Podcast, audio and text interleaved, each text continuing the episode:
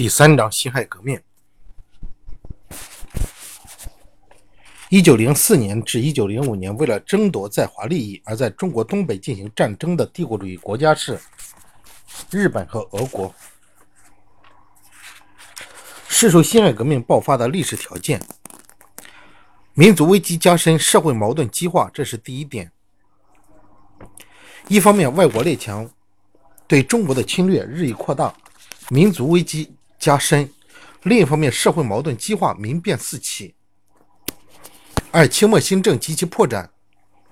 一九零一年四月清政府设立督办政务处宣布实施新政。一九零六年宣布预备防行宪政。一九零八年颁布钦定宪法大纲制定了一个学习日本实行君主立宪的宪法且又规定了九年的预备立宪期限。预备立宪并没有能够挽救清王朝反而激化了社会矛盾加重了危机。三资产阶级革命派有了阶级基础和骨干力量中国资产阶级民主革命是由以孙中山为首的资产阶级革命派首先发动的。其阶级基础是中国民族资产阶级资产阶级革命派骨干力量是一批资产阶级和小资产阶级知识分子。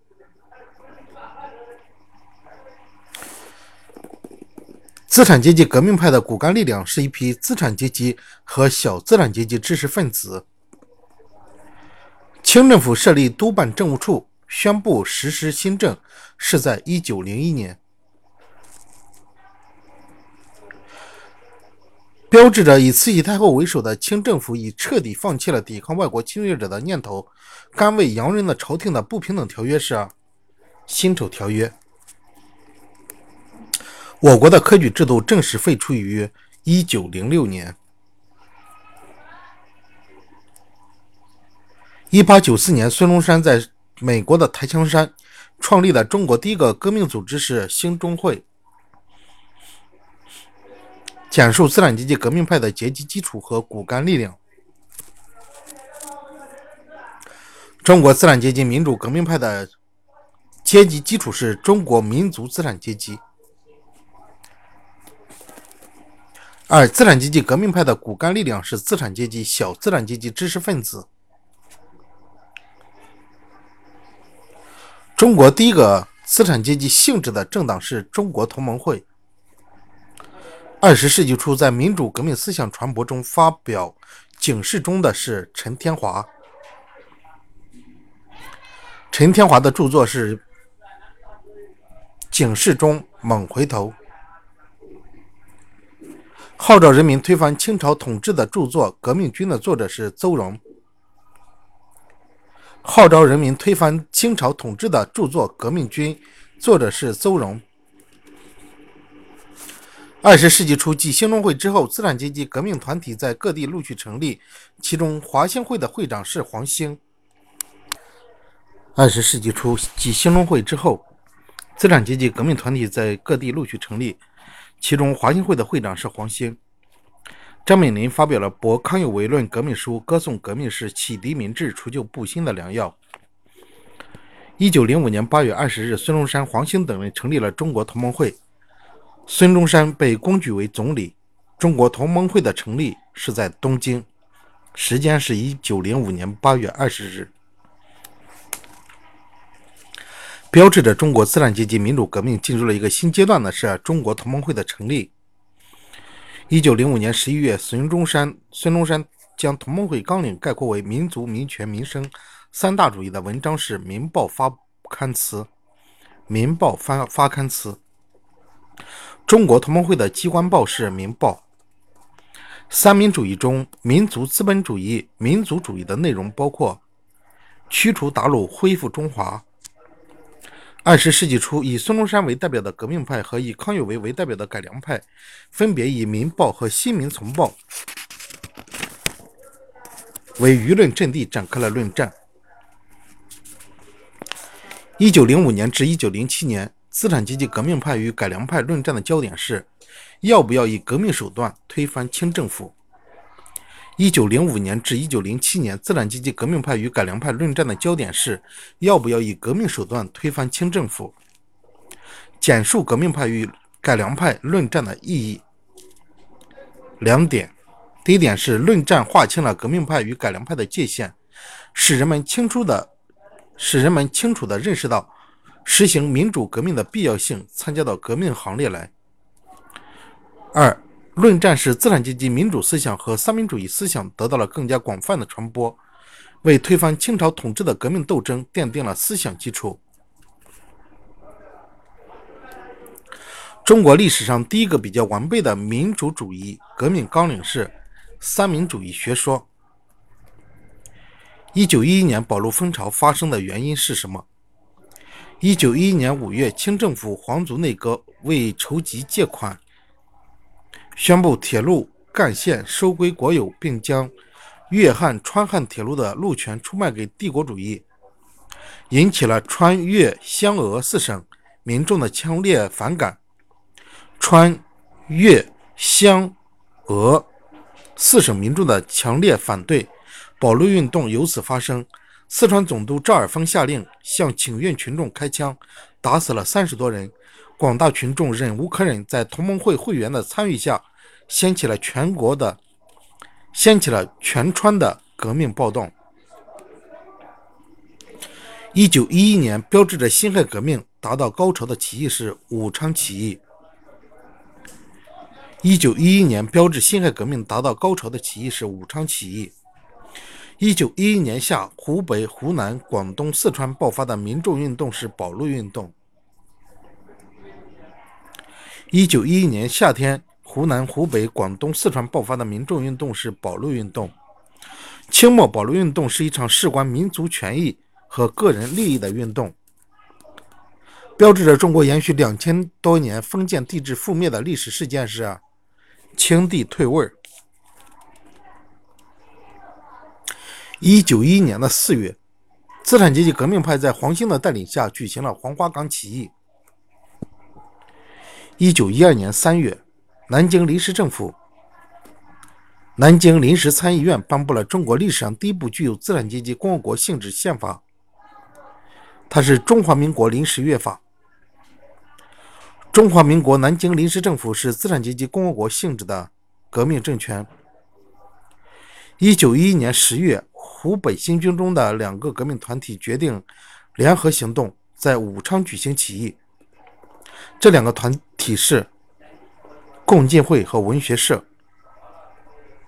一九一一年十一月，湖一九一一年十月，湖北新军中的两个革命团体。决定联合行动，在武昌举行起义。这两个团体是共进会和文学社。简述中华民国临时约法的内容和意义。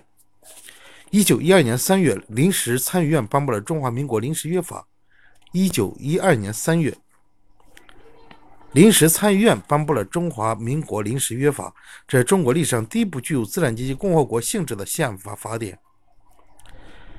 临时约法规定，中华民国之主权属于国民主体，而以参议院、临时大总统、国务院、法院行使其统治权，设国务总理作为政府首脑，内阁辅佐临时大总统为行政机关，行使行政权；设法院行使司法权，参议院为立法机关。行使立法权，参议院有弹劾大总统和国务国务员的权利。中华民国国民一律平等，享有人事、享有人身、财产、集会、结社、出版、言论等自由，享有享有请愿、陈述、考试、选举等民主权利。临时约法以根本大法的形式废除了两千多年来的封建君主专制制度，确认了资产阶级共和国的政治制度。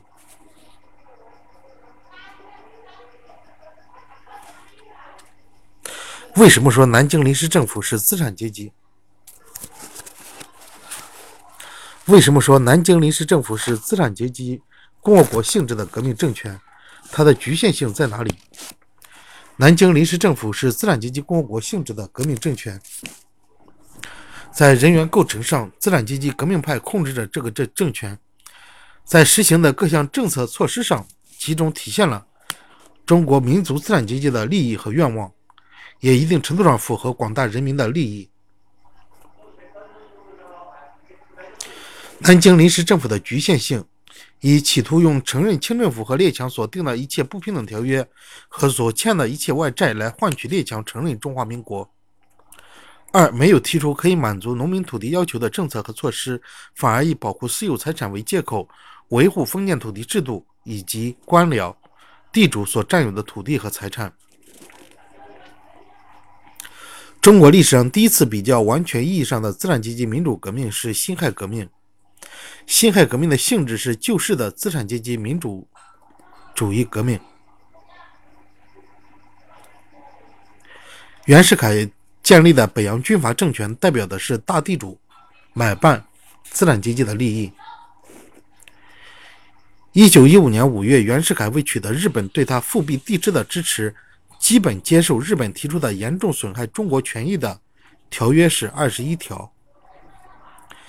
袁世凯窃夺辛亥革命成果后，于一九一四年五月炮制中华民国约法。袁世凯复辟帝制举行了登基大典，是在一九一六年。一九一七年六月，张勋率军北上，拥清废帝溥仪复辟。一九一三年六月，袁世凯向全国发布通令，尊崇孔圣文，实行尊孔复古。一九一三年，孙中山领导革命党人发动的反对袁世凯的斗争是二次革命。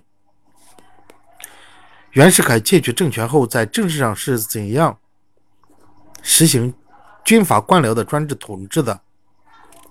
一方面，以袁世凯为首的封建军阀大力扩充军队，建立特务警察系统，制定暂行新刑律、戒严法等一系列反动法令，人民群众毫无政治权利可言。另一方面，袁世凯毁弃了孙中山苦心缔造的资产阶级民主制度，暗杀了热衷于政党政治的宋教仁，炮制了中华民国约法，用总统制取代内阁制。北洋军阀为了巩固专制制统治，不惜投靠帝国主义，竟然基本接受日本提出的严重损害中国权益的二十一条。为了达到专制独裁的目的，袁世凯公然进行复辟帝制活动。为反对袁世凯刺杀宋教仁和善后大借款，一九一三年七月在江西湖口通电讨袁的是李烈钧。二次革命失败后，孙中山逃往日本。一九一四年七月，孙中山在东京正式成立中华革命党。一九一三年为反对袁世凯刺杀宋龙宋教仁，一九一三年为反对袁世凯刺杀宋教仁和善后大借款。资产阶级革命派发动了二次革命。